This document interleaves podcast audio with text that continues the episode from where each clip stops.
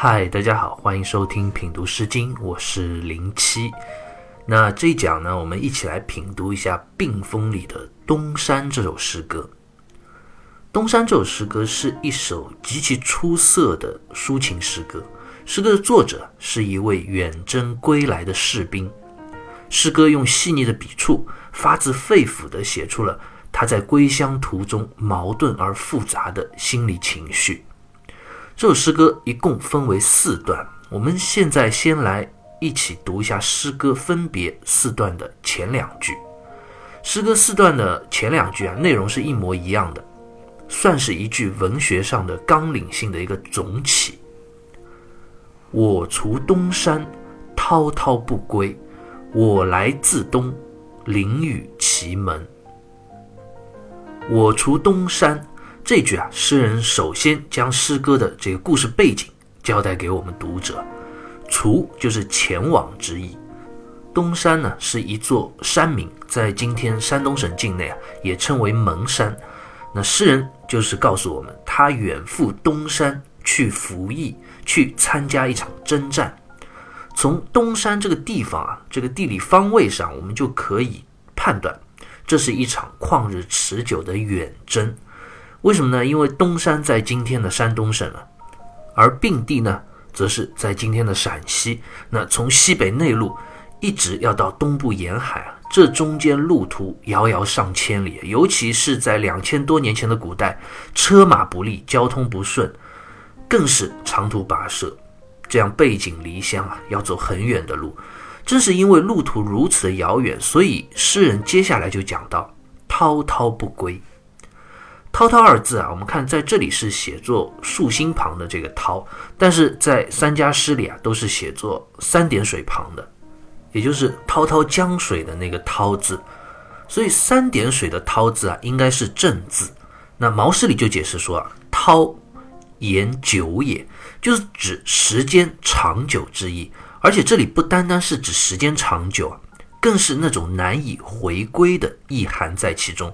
因为我们想，江水滔滔东流，一去而不复返，水是没有倒着流的，所以诗人这里用“滔滔”二字啊，也是在隐喻自己的处境，自己远赴东方服役征战，不仅路途遥远，更是充满了性命之忧。因为战争本身是极其残酷惨烈的，所以也极有可能就再也回不了自己的家乡了。因此，诗人要说滔滔不归，可能诗人在远征的第一天起啊，他就做好了这样再也回不了家的这样一个心理准备。但是呢，很幸运，可能连这位士兵他自己也没有想到，战争居然结束了，他可以踏上归途，重返家园了。所以接下来这一句啊，诗人就写到了当下。我来自东，我从东方而来，从东方的战场上回来了。那诗歌读到这里啊，我想如果换作我们正常人的思维模式去理解的话，一定会觉得，哎，这真的是一件大好事呀！远方征战能够保住自己的性命，能够安全回来，这不是一件特别幸运、特别值得庆祝的事情吗？但诗歌接下来四个字啊。其实却完全出乎了我们的意料之外，诗人啊，居然并没有讲自己的心理和情绪，而是一笔虚写，描写了当时的自然的天气。那是什么样的一个天气呢？淋雨奇门，淋雨指的就是细雨，门就指细雨绵绵的样子。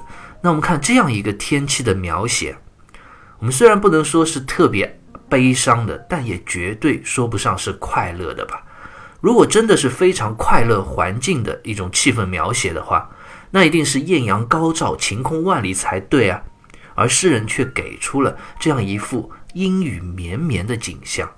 虽然诗歌里没有明写，但我们读者依稀也能够感受到那一份忧伤、忧郁的心绪出来了。那问题就来了：明明远征的士兵终于可以回归到自己家园。在常人眼中，这是一件值得欢欣雀跃的事情。为什么这位诗人却如此的忧郁呢？这个问题很重要，也是理解《东山》这首诗歌的关键所在。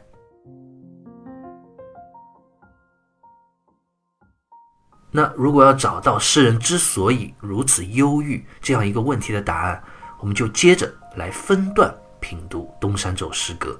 先来看诗歌第一段接下来的内容，一共有四句：“我东约归，我心西悲。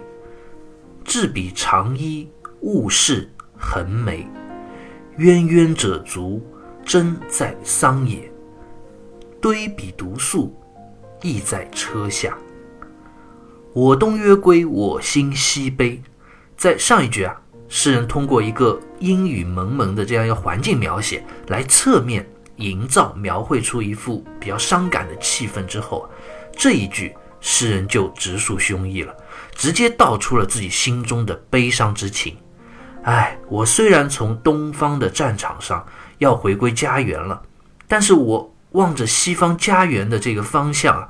心中却怎么也高兴不起来，反而是悲伤不已。那接下来的内容啊，诗人就先写了自己要重返家园前的一些准备的工作。制笔长衣，就只要制作衣裳、制作衣服了。那是什么衣服呢？马瑞辰在《毛氏传点通释》里就解释说：“制笔长衣，盖制其归途所服之衣，非为兵服。”意思就讲，这里所说的制作衣服啊，其实是指这位士兵要给自己制作准备回家路途上所穿的衣服。因为战争已经结束了，不需要再穿着这种铠甲、这种戎装了。回去的路途很遥远，当然要轻装上阵了，所以也要给自己准备好归途的衣服。那不仅在着装上不需要再穿着厚重的铠甲戎装了，自己的精神状态也相对来说可以稍微放松一点。不用再像之前行军打仗时候那样艰苦、那样认真、那样仔细了。所以接下来这一句啊，“务事横眉”，“事”这个字啊，在这里通事情的“事”，就是从事的意思。“眉”这个字呢，朱熹在《世纪传》里就解释说：“眉如主衔之，有化节相中，以直于也。”意思就讲眉啊，指的就是一根小木条，就像筷子一样。以前。行军打仗的时候啊，士兵都咬着一根木条在嘴里，然后木条的两端呢用带子系着，挂在脖子上，目的就是不要在行军的途中啊说话，不要发出声音，因为军事行动啊往往都是比较机密的嘛。为了攻击敌人，出其不备，一定要纪律严明，所以古代军队就用这种方法来保证在行军途中的安静。横眉这个行字啊。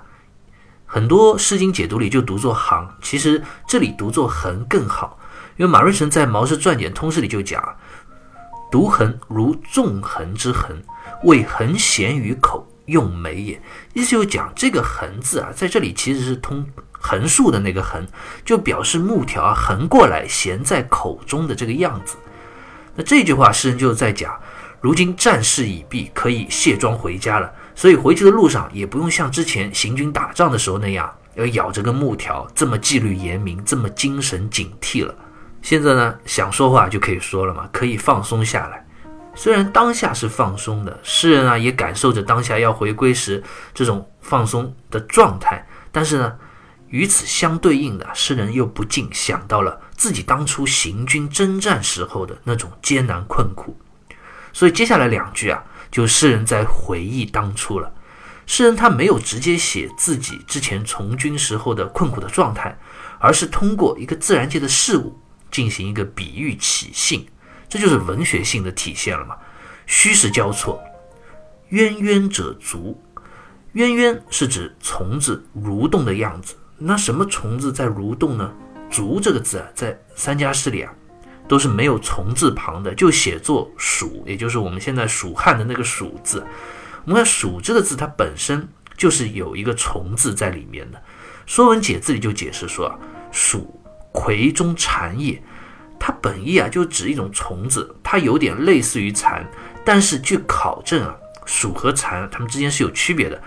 那关于这个区别啊，有的说竹是不吃桑叶的，而蝉呢是吃桑叶的。那关于这点，我其实也不太懂，因为毕竟也不是什么昆虫学家。但我们就看这句话：“渊渊者足，真在桑野。”就讲在野外的桑树上，有着竹虫在缓慢地蠕动着。这里其实诗人啊，就将自己比作这野外的竹虫啊，自己如此的渺小，又如此的孤独。为什么孤独呢？我们看“竹”这个字啊，我们如果把虫字旁去掉，改成反犬旁的话，它就是一个反写体的“孤独”的这个“独”字，也有孤独的含义在里面。诗人想想自己远征这些年啊，不就是这么一个状态吗？风餐露宿。在野外的丛林中，就好像这小虫子一样孤独而寂寞，和他一样艰难的这样蠕动，艰难而困苦不堪。那接下来一句啊，诗人才对应着写出了自己从军时候的困苦的状态。对比独宿，亦在车下。堆字啊，毛诗里就解释说，堆由专专也，是孤单孤独的意思了。那这句话就诗人在讲自己。从军远征多年，打仗的时候啊，每天都是独自一个人睡在野外作战用的这个马车之下，也没有一个像样的屋子可以去居住，更别说什么舒适的环境了。就好像这在野外桑树上孤独蠕动的小虫一样。由此可见，军旅生活之苦楚。那诗歌读到这里啊，第一段读完了，诗人描述了自己。归乡前的一些准备工作，由此呢，他就联想到了自己当年从军时的艰苦岁月。那回到诗歌一开始我们所留下的那个问题：诗人当下忧伤的情绪，是不是正是源于这场艰苦的战争呢？源于孤独的军旅生活呢？我想答案一定不是的，因为战争虽然苦，但是苦已经过去了。如今战争已经结束了，诗人已经即将踏上漫漫归途了。军旅之苦啊，只是之前的一段回忆，并不是他当下悲伤的真正缘由。那究竟缘由是什么呢？我们再接着往下读这首诗歌，来寻找答案。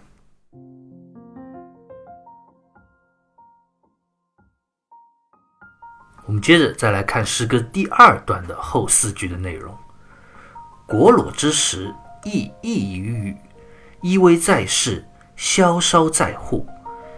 停团入场，亦要萧行，不可畏也，亦可怀也。那这一段诗歌的内容啊，其实诗人就在想象，因为如今踏上归途了嘛，那诗人自然心中就会想到自己的家乡。那自己的家乡现在会是怎样的一番景象呢？果裸之时。那果裸是一种藤蔓类的植物啊，它的果实就类似于葫芦一样。意溢于雨，这个诗字啊，在这里读作意，就是蔓延生长的意思。雨呢，就指房屋屋檐下。这句啊，诗人就在讲，我已经离开家乡这么久的时光了，家中一定无人打理嘛，庭院里所生长的藤蔓植物也已经蔓延到了屋檐下了吧。接下来，诗人的想象就顺着这个蔓延的藤蔓啊，到了自己的屋子里。依偎在室，萧稍在户。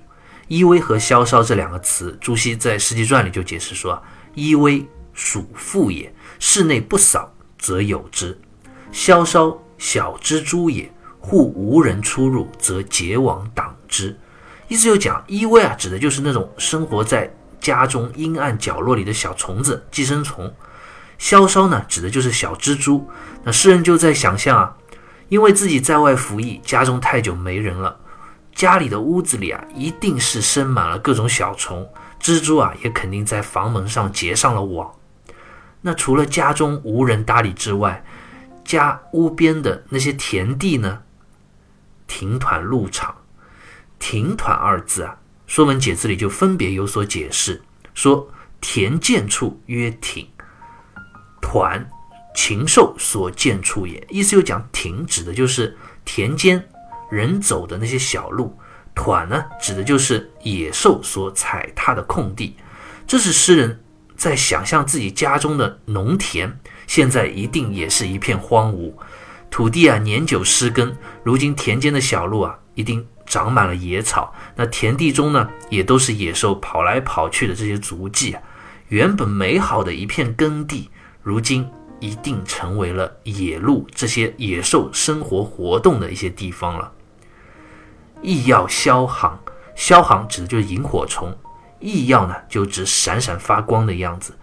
这样一片没有人管理的田地，荒芜了的家园，没有了人烟生气，完全就成为了一片旷野！那到了晚上，一定都是萤火虫在那边闪光飞舞了。那诗歌读到这里啊，我们就体会到诗人他从军多年啊，对于家园荒芜的感慨和无奈。那既然如此，诗人这次回归家园，他心中悲伤的原因，是不是就是因为他心中在哀叹，在感慨自己久别的故乡已经荒芜一片了呢？诗人在接下来一句啊，就告诉了我们答案。他说：“不可畏也，亦可怀也。”什么意思呢？就是讲，即使家园荒芜了，这并没有什么可怕的，它依然是我深爱着、日夜思想、怀念的家乡。所以，诗人在这一段的描写中啊，虽然在想象、在感慨，但是却没有真正的悲伤，他只是在怀念而已，心中啊，并不担心家中真的一片荒芜就没有办法了，因为只要你自己回去了，那再荒芜的家园也可以靠自己勤劳的双手去重建起来，一切又会美好如初。所以，诗人回乡途中啊，他心中悲哀的真正原因也不在于此。那问题就来了，既不是因为军旅之苦，也不是因为家园荒芜，那究竟是什么令诗人心中如此的伤悲呢？就让我们啊继续带着这个悬念，留到下一期节目再揭开答案谜底。好，下期再会。